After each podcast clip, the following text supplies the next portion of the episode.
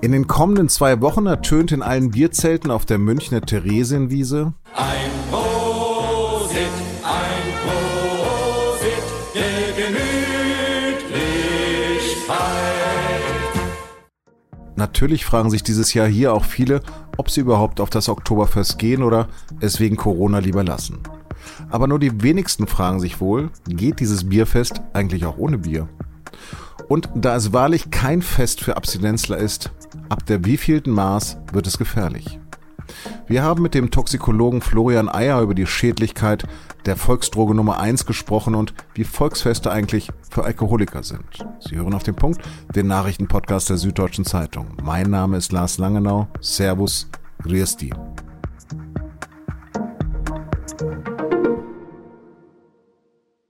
Es geht wieder los. Samstag Punkt 12 startet zum ersten Mal nach zwei Jahren Pandemie die Wiesen. Für alle Nichtmünchner, so nennt man hier das Oktoberfest, das größte Volksfest der Welt. Und dabei geht es natürlich um Tradition, Essen, Spaß mit Fahrgeschäften und vor allem ums Bier. Eins, zwei,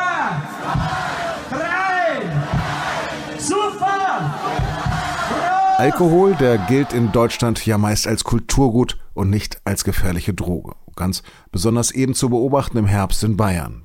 Deshalb zu Beginn der Sendung erstmal ein paar harte Fakten aus dem jüngsten Drogenbericht der Bundesregierung. In Deutschland gibt es rund 1,8 Millionen Alkoholabhängige. Und jedes Jahr sterben etwa 74.000 Menschen an den Folgen des Alkoholkonsums. Und Alkohol bringt auch nicht nur die Menschen, die ihn trinken, in Gefahr, aber dazu später im Gespräch. Jeder und jede Deutsche trinkt durchschnittlich mehr als 10 Liter reinen Alkohol pro Jahr. Laut den Statistiken inzwischen sogar erheblich mehr als in Russland, einst Weltmeister im Pro-Kopf-Konsum. Wie in Russland der Wodka gehört hier in Deutschland aber eben vor allem das Bier irgendwie dazu. Und tatsächlich ertrage ich als zugeroaster Hannoveraner zum Beispiel das Oktoberfest auch überhaupt nicht ohne die erste Maß. Danach würde dieses ganze Humtata und Geschunkel auch für mich, konsequent als Außenseiter ohne Tracht, irgendwie erträglich und lustig. Während sich in diesem Jahr wohl die meisten, die auf die Wiesen gehen, vor allem Sorgen wegen Corona im Bierzelt machen, haben wir uns auch gefragt, was bedeutet es eigentlich, wenn sich Tausende mit Ansage betrinken? Wie viel Alkohol ist okay und ab wann wird es gefährlich? Und das habe ich den Toxikologen und Arzt Florian Eyer gefragt. Herr Eyer, die Taz hat das Oktoberfest einst die größte Massenintoxikation der Welt getauft. Sie arbeiten im Krankenhaus rechts der Isar in München. Was ist da los zum Oktoberfest? Ja, traditionell, wir können ja die letzten zwei Jahre nicht beurteilen, weil die Wiesen nicht stattgefunden hat, aber ansonsten haben wir während der Wiesenzeit vermehrt natürlich Patienten mit akuten Alkoholintoxikationen. Das sind meistens eher alkoholnaive oder also nicht alkoholabhängige, die quasi im Rahmen eines Trinkunfalls von der Wiesen dann in die Klinik geliefert werden. Vielleicht bleiben wir da gleich mal zum Anfang. Wie ist denn das, wenn man einmal sich richtig besäuft? Was passiert da im Körper? Naja, Alkohol ist ein, letztendlich ein Gift äh, und Alkohol führt über verschiedene Botenstoffe im Gehirn eben zu der akuten Rauschwirkung. Und es kann abhängig von der Alkoholkonzentration im Blut bis hin zu einem tiefen Koma gehen. Das ist aber stark abhängig von der Gewöhnung. Und dann kennen Sie ja alle die Effekte von Alkohol, die unterschiedlich ausgeprägt sein können. Also manche reagieren eher, werden aggressiv, andere werden eher läppisch und äh, albern und die Dritten schlafen ein und äh, sind in ihrem Rausch dann sozusagen gefangen. Aber wie gefährlich ist so ein einmaliger Rausch? Gefährlich ist er vor allem ähm, aufgrund der möglichen Verletz- und Begleitumstände. Also Sie können natürlich im akuten Rausch, äh, ist die Koordination stark eingeschränkt. Sie können stürzen, Sie können verunfallen. Und jene, die dann zum Beispiel aggressiv werden, sind natürlich äh, gefährdet, dann in Schlägereien zu geraten oder auch andere Straftaten unter Alkoholeinfluss zu begehen. Jetzt bezüglich der akut körperlichen Schädigung ist es natürlich äh, nicht zu empfehlen, sich so stark zu berauschen, dass es zu einem Alkoholbewusstseinsverlust, alkoholinduzierten Bewusstseinsverlust kommt. Aber der Körper steckt also so einen einmaligen Rausch relativ gut weg. Natürlich hängt das mit Körpergröße, dem Gewicht zusammen, aber wie viele Krüge sind denn noch normal? Also eine Normalmenge kann man bei der Wiesen natürlich äh, nicht beziffern. In der Suchtmedizin bezeichnen wir quasi einen Standarddrink mit einer Alkoholmenge von 12 Gramm reinem Ethanol. Das entspricht äh, in etwa einer halben Flasche Bier, also 250 Milliliter normal starkes Bier. Jetzt ist das äh, Wiesenbier stärker, hat Volumenprozente von sechs und darüber. Und sagen wir mal, der normale durchschnittliche Wiesenbesucher, würde ich sagen, konsumiert im Lauf des Abends äh, ein bis zwei bis drei Mass. Darüber hinaus gibt es natürlich auch viele, aber das ist für diejenigen, die nicht Alkohol gewöhnt sind, dann zu viel eindeutig. Wir kennen das alle, zumindest ähm, in, aus der Jugend, als es sich alles gedreht hat, man lag im Bett. Ist dann die Empfehlung, sich zu übergeben oder es einfach auszuhalten, schlafen? Nee, das muss man dann durch, durch und aushalten. Also das ist sozusagen die Rache, die der Körper ähm, nach einem solchen Exzess einem auferlegt und ähm, induziert Erbrechen, also bewusst Erbrechen würde ich nicht empfehlen, insbesondere weil im alkoholisierten Zustand auch die Fähigkeit, seine Atemwege geschützt zu halten, eingeschränkt sein kann und sie dabei aspirieren könnten, also erbrochenes Anatmen. Also das würden wir nicht empfehlen, sondern letztendlich muss man dem Körper Zeit geben, den Alkohol abzubauen. Und insbesondere, wenn man in äh, Gruppen auf der Wiesen ist und einer besonders betroffen ist, dann ist es immer günstig, dass man den nicht allein lässt. Also beispielsweise beobachtet, ihn ausrauschen lassen zu Hause. Wie ist denn das bei Ihnen privat? Gehen Sie denn privat auch auf die Wiesen? Im Prinzip ja. Also die, dieses Jahr habe ich lang mit mir gehadert, werde aber wahrscheinlich auch aufgrund eines äh, Konf Konflikttermins äh, nicht gehen. Also wir werden auch abteilungsintern, haben wir eigentlich traditionell einen Wiesenabend eingeplant gehabt. Jetzt angesichts der Covid-Situation habe ich da ein sehr ungutes Gefühl, muss ich sagen. Ansonsten äh, bin ich jemand, wenn auf der Wiesen anwesend, dann ist mein Maximum zwei Maß Bier und dann eine Wassermaß. Ja, das ist, würde ich sowieso immer empfehlen, ähm, sozusagen abwechseln. Fangen Sie am besten mit einer alkoholfreien Maß an, insbesondere zum Beispiel zum Essen und ähm, dann zwischen alkoholhaltigen und alkoholfreien Getränk wechseln, wenn man so viel Flüssigkeit in sich äh, hineintrinken möchte.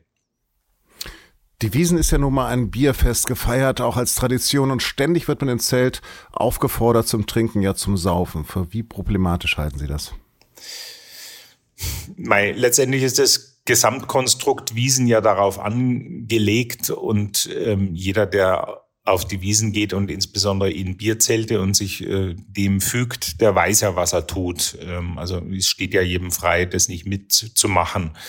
Natürlich ist es mit Tradition, aber natürlich äh, sind diese ähm, Trinksprüche und so weiter ein Prosit ähm, auch dazu da, den Konsum anzuheizen. Aber ich würde sagen, also da sind alle erwachsenen Bürger so weit mündig, dass sie selber entscheiden können, will ich das oder will ich das nicht. Die Kollateralschäden, die das äh, verursachen kann, die sind nicht zu unterschätzen. Also natürlich kommt es zu einer erheblichen Mehrbelastung von Krankenhäusern. Auch der ganze Rettungsdienst, äh, Polizeidienst ist äh, erheblich gefragt. Also das heißt, die Ressourcen, die damit einhergehen, sind immens.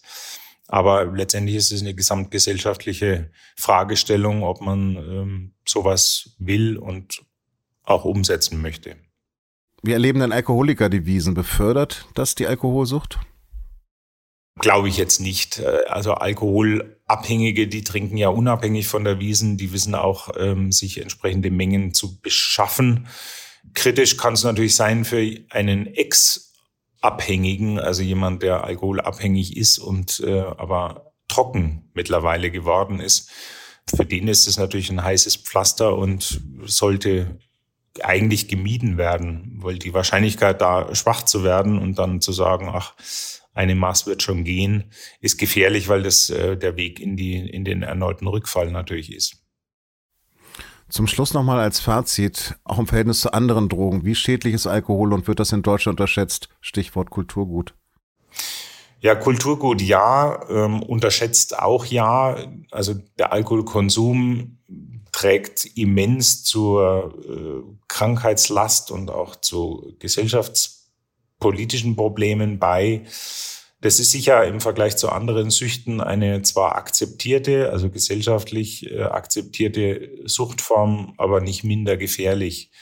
Und wir haben viel zu viele Menschen, die alkoholabhängig sind und wir haben noch mehr Patienten oder Menschen, die einen Alkoholmissbrauch betreiben und damit nicht nur ihren Körper schädigen, sondern auch ihr soziales Umfeld, äh, Beruf, private Kontakte, Familien, Partner etc.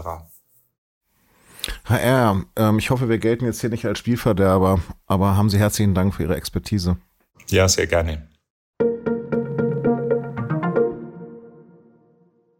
Und jetzt wird es noch ernster. 440 Leichen sind dem ukrainischen Präsidenten Zelensky zufolge in einem Massengrab nahe der Stadt Isium im Gebiet von Kharkiv entdeckt worden. Jetzt wird in der Region nach weiteren Leichen gesucht. Zelensky hatte schon am Donnerstag davon berichtet, dass die örtlichen Behörden ein Massengrab entdeckt hätten. Manche der Opfer sind laut Zelensky durch Artilleriebeschuss getötet worden, andere bei Luftangriffen oder Minenexplosionen. Russische Soldaten hatten bis vor kurzem die Region besetzt, wegen der ukrainischen Gegenoffensive dann aber ihre Stellung teils fluchtartig verlassen.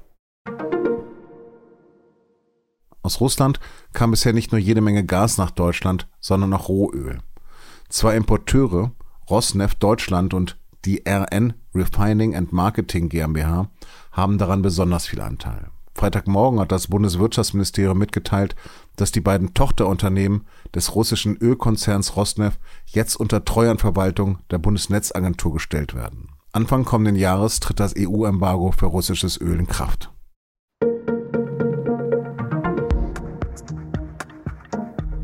Wie schon gesagt, wir wollen wirklich keine Spaßverderber sein. Aber wenn Sie, wie ich, auch noch überlegen, auf die Wiesen zu gehen, meine Kolleginnen und Kollegen aus dem Datenteam haben sich mal angeschaut, wie hoch die Wahrscheinlichkeit ist, dass man sich dort mit Corona ansteckt. Den Text verlinke ich Ihnen in den Show Notes. Und auch sonst begleitet die SZ den Wiesenstadt natürlich mit einem riesigen Programm auf sz.de und in der Zeitung. Redaktionsschluss für Auf dem Punkt war heute ausnahmsweise bereits um 12.